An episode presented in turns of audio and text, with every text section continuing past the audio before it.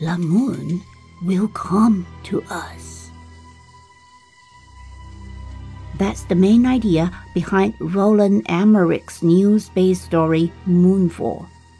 Emmerich seems to love blowing up Earth.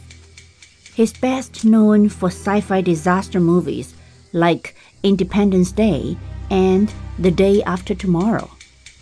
Moonfall explores what would happen on Earth if the moon was about to hit it. As always, Emmerich's science fiction films depend heavily on the fiction part.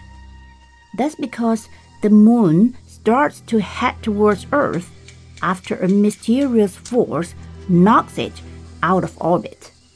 The movie follows a team of people as they work together to save Earth from the moon. They include NASA experts Jo Fowler and astronaut Brian Harper. When they set out to space, they find out that the moon is not what we think it is.